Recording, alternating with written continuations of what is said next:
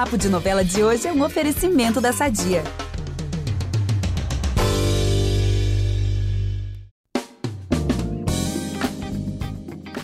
Chegou essa semana incrível, cheia de acontecimentos eletrizantes e bombásticos nas nossas novelinhas. Teremos, por exemplo, as emoções finais de Fuzue, que se despede da gente no dia 23, próxima sexta. Ah, pois é. Fica ligado que vamos falar da morte de um personagem, a Luna gastando muito bem seu din-din e muito mais. Em Elas por Elas, a gente vai ter a Adriana contando seu maior segredo pro Jonas. Já dá pra imaginar o que é, né? Além da separação de um casal e a notícia de uma gravidez, olha. Em Renascer, tem o Tião obcecado por uma certa história que o Egídio conta para ele, um mistério envolvendo a Teca e uma personagem nova chegando para morar na casa da Morena e do Deocleciano. É, isso é só uma palhinha, hein? Nossa, gente, quanta coisa, ó. Eu sou a Gabi Duarte, apresento o Papo de Novela com o Vitor Gilard e voltamos logo depois da vinheta. Fica aí que é bem rapidinho. É impressionante como o tempo só te valoriza. Porque eu sou rica! Eu sou Pelas rugas de Matusalém. Agora a culpa é minha, é isso? A culpa é da Rita! Nessa semana de Elas por Elas, vamos ter rompimentos, mas também teremos declarações de amor. E quem termina com quem nessa história? Vou contar agora. O Rico, ele termina o relacionamento com a Renê por causa de quem? Do Wagner, né? O pivô Ah. de tudo. Poxa, eu adorava esse casal, gente, Rico e Renê. Quando a Maria Clara Spinelli veio aqui, eu falei pra ela que eu torcia pra Renê ficar com, com o Rico. Enfim, e o Rico, gente, tem uma certa razão nessa história, né, de ficar incomodado. Porque a Renê ela vai acabar confessando pro Tony que teve mesmo aí uma bela de uma recaída pelo ex, né, pelo Wagner. E falando em recaída, menina, não é que o Wagner logo depois desmaia? Ele tem uma queda, uma caída de verdade? Pois é. E a Renê se desespera, né? E olha, a notícia não é das boas, não, tá? O médico afirma que o estado do Wagner é grave. Ele tá com cirrose, né? Eita. E aí o Wagner aguarda na fila prioritária pelo transplante de fígado e ganha o apoio da Renê e dos filhos nessa recuperação. Ai, gente, que pesado, meu Deus. Agora, olha, a gente prometeu que ia falar também de declaração, né? Não só de rompimento aí, no caso do Rico e da Renê.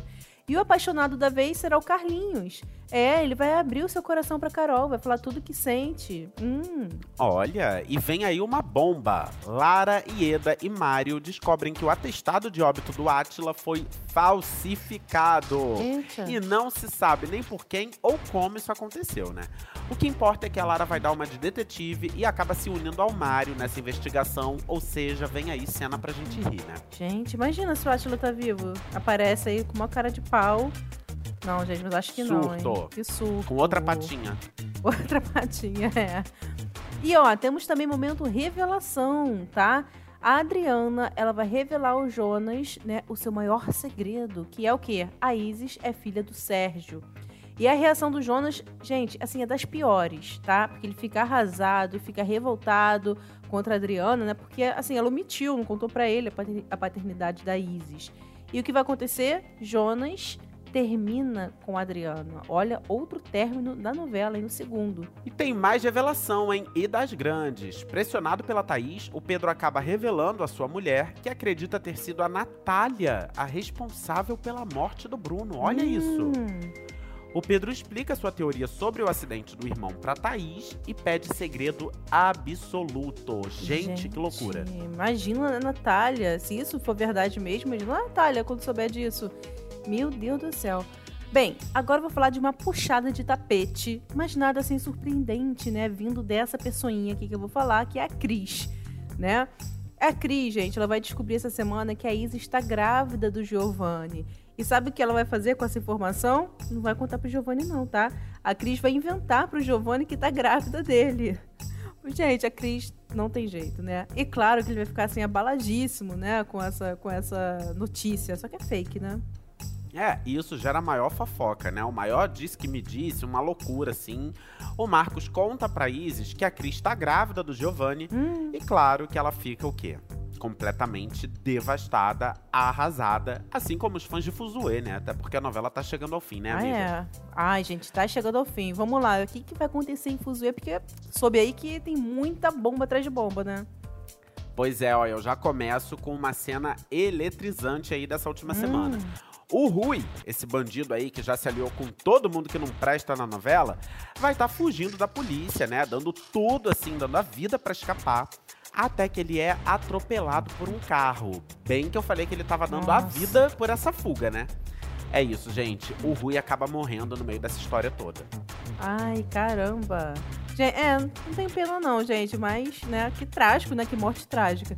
E por falar em bandido, o César ele vai revelar para Preciosa todo o esquema de contrabando. E aí, gente, como os olhinhos da Preciosa, né, sempre brilham só de falar em joias e dinheiro, ela insiste, né, pro pai mostrar ali as pedras preciosas para ela, ela quer ver e tal. Mas nisso, a Rebeca ouve a conversa dos dois e ativa a polícia. E quando o fornecedor de pedras preciosas chega ali, né, no quarto do, do hotel onde o César está hospedado, a Rebeca chega também. Uhum. Ela e outros policiais. Aí eles invadem o local e levam César e Preciosa pra cadeia. E a Bebel fica arrasada, né, de ver sua filha indo presa com César. E aí, crendo que os dois não têm jeito mesmo, a Bebel decide vender seu apartamento e também a sua parte na Conde de Montebello para cortar de uma vez por todas o vínculo com essa podridão toda aí. Gente, e sabem quem vai comprar o apartamento da Bebel? Hum. A Luna. Eita! Oh, tá podendo. É, lembra do tesouro? Então, né? Agora que ela tá rica, a Luna vai investir seu din-din, né, nesse apartamento luxuosíssimo onde a Bebel vivia. Ai, Luna, não tinha outra casa, outro apartamento. Imagina a energia é, desse lugar. energia, exato. E limpa, limpa, Eu, limpa, limpa tudo. Vai limpando. Eu, hein? que isso? Enfim, voltando à ala da bandidagem da trama, essa semana começa também o julgamento do Pascoal ele fica lá todo tenso, principalmente quando a aluna dá o seu depoimento e suja ainda mais a situação dele. E a gente vai ver a juíza lendo a sentença do Pascoal. Olha, só sei que tô aqui na torcida para ele mofar na cadeia. Mas será? Ai, gente. Hum, será? Não, sei. não, tomara, gente. Ele tem que ficar aí mil anos na cadeia. Eu, ó, não sei de nada. Bem, agora vocês acham que o César vai assim ficar lá na cadeia conformadinho com a prisão, quietinho lá? Uh -uh, não mesmo, gente. Ele dá um jeito de fazer uma denúncia anônima contra Fuzue. É porque, né, ele quer aí se vingar de todo mundo que, que botou ele atrás das grades, né? Que ajudou, né, ele colocar porque ele, ele é o único culpado disso. Enfim, e nisso, agentes da Receita Federal chegam à loja e o Nero, gente, ele é acusado de sonegação de impostos. E sabem quem sonegou, na verdade, os impostos? O Francisco, né? Filho do Nero, né? Lembrando que ele ficou no lugar do pai, né? O tempo que o pai estava no hospital, enfim. Ah, é, o Francisco chegou a assumir a empresa, né, no lugar do pai. Inclusive, é. a Alice e o Cláudio tentam convencer o Francisco a admitir aí todos os seus erros. E isso é só o que vai rolar, gente, assim, no comecinho da semana, porque, claro, a gente não pode revelar né, o que vai acontecer nos últimos capítulos, só assistindo mesmo Fuzuê, tá? Não dá para perder os momentos finais desse novelão. Ah, agora vamos pra Ilhéus, né, Vitor? Vamos, vamos já tô com a minha roupinha de praia, tudo. A botinha. Ah, é, né? Porque a Olha, gente tá indo gente, pro mato, não pra praia. É. Tem isso também. É, gente, não dá, né? tem que ser uma botinha.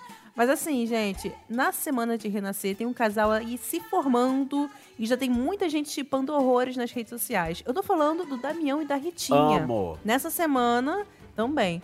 Eles se beijam, né? E a Ritinha vai ser muito fofo e engraçadinho, porque ela vai contar pra Morena que sentiu assim seu corpo tremer ao beijar Damião. Ui, hum. nossa. Nossa. Ai, Ritinha.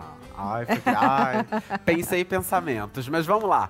Lembram que na semana passada o Egídio roubou um vestido da Joana e pediu pra dona patroa vestir? Uhum. Ai, gente, que cena constrangedora, meu Deus. Deu até aquele rolo lá, porque ele chamou a dona patroa de Joana, né? Na hora ali do Vucu Vucu, na hora H. E aí no dia seguinte, a dona patroa vai sacar que a roupa é da Joana e vai lá devolver, né? Vai lá na, na encolha, assim, colocar a roupa no varal. E a Joaninha não vai entender nada, né? Vai até comentar com o Tião que a sua roupa voltou misteriosamente para casa. oh, meu Deus. Mistério do vestido vermelho, meu Deus do céu. E a dona patroa, ela vai ter ameaçado deixar o marido depois dessa história, tá? Ela vai ficar assim tão enfurecida, né? Porque, gente, Joana, né? Quem é Joana? Ela saca logo que é a mulher do Tião. Ela vai ameaçar se separar se ele continuar com essa história.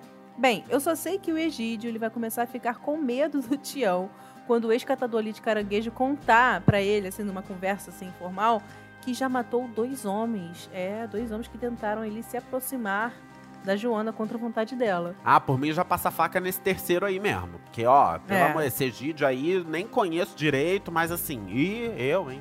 Enfim. E nessa conversa aí entre os dois, o Tião escuta aquela história de como o Zé Inocêncio enriqueceu por conta lá do tal diabinho da garrafa.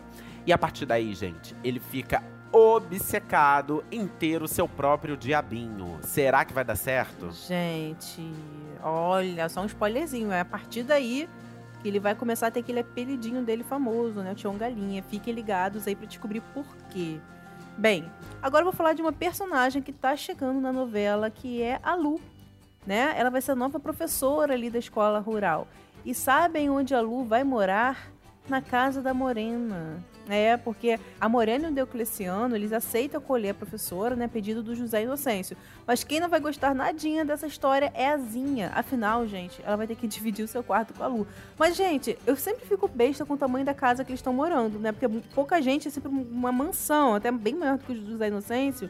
Eu fico pensando, pensando, será que não tem muito quarto ali, não, gente? Porque Ah, tem. dela, né? Tem, e assim, ela é visita, ela pode dormir na sala, enfim, é, não- eu também eu tô quazinha aqui nessa história, hein? Eu, hein, tô ter chegando quarto agora, nem uns 10 conheço. Eu, hein, que loucura, cada uma que eu vou te falar, viu? Também não é gostar, Enfim, não. Agora eu vou falar de uma coisa bem esquisita que vai acontecer, além dessa história da Lu no quarto da Zinha. A Buba decide manter a Teca em casa até a criança nascer. E aí, quando a menina olhar o quadro do Zé Inocêncio, ela diz que acha que conhece o Zé Inocêncio de algum lugar. Gente, a Hum. Teca conheceu o Zé Inocêncio? Como assim? Que história é essa? Porque assim, ela nunca foi pra Ilhéus, ela não é de viajar muito, né? Ela é uma menina que tava vivendo em situação de rua. Olha, Ah. bem estranha essa sensação. E a Buba também vai ficar meio de olho ali. Vai pensar, gente, o que, que é isso? Que loucura. Hum, estranho, hein, gente? Mistérios à, à vista. Agora, saindo do Rio de volta à fazenda, o José Inocêncio finalmente conhece o Damião, gente. É, porque assim, até então ele só tinha ouvido falar do nome dele, né? Pelo João Pedro, pelas outras pessoas. E de cara, o Zé Inocêncio, né, esperto do jeito que é, vivido, ele desconfia que o empregado seja um matador. E quem tira a prova dos nove é a Inácia, né? Ela faz uma bebidinha ali, né? Com umas ervinhas, sei lá, uma coisa que só ela conhece, e dá pro Damião beber. E com isso, com essa bebida misteriosa, ele acaba revelando o seu plano de tirar a vida do Zé Inocêncio. Eita! E aí o Zé Inocêncio conta pro Chico, o pai da Ritinha, sobre essa confissão aí do Damião. E pede para que ele não faça nada contra o forasteiro que chegou lá do nada e agora tá dizendo que queria matar o Zé Inocêncio. Enquanto isso, o Damião pede a ajuda da Ritinha para mudar seu destino. Lembrando que, no papo de novela da última quinta-feira, nossa querida Gabi Duarte aqui recebeu a atriz Mel Muzilo, né, que faz a Ritinha. Vale lá voltar no feed para conferir, pescar ali algum spoiler dessa história, conhecer um pouco mais da Mel, né? Afinal de contas é uma atriz nova que a gente tá começando a conhecer agora. O papo ficou bem legal, vale a pena conferir.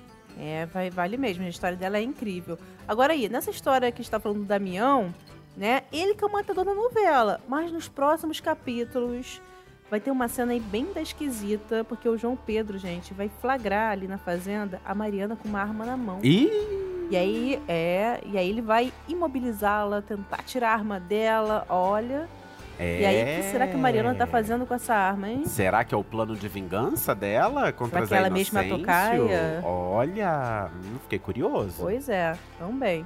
Mas agora o podcast Papos de Novela fica por aqui. Quinta que vem estaremos de volta com muita entrevista e bate-papo. E todo domingo tem um resumão sobre a semana das novelas. Fica ligado.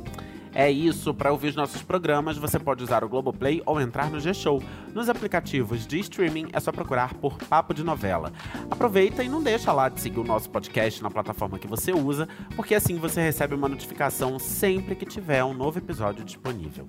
Eu sou a Gabi Duarte, hoje assinei, produzi e apresentei esse episódio com o Vitor Gilardi. A edição é do Thiago Jacobs.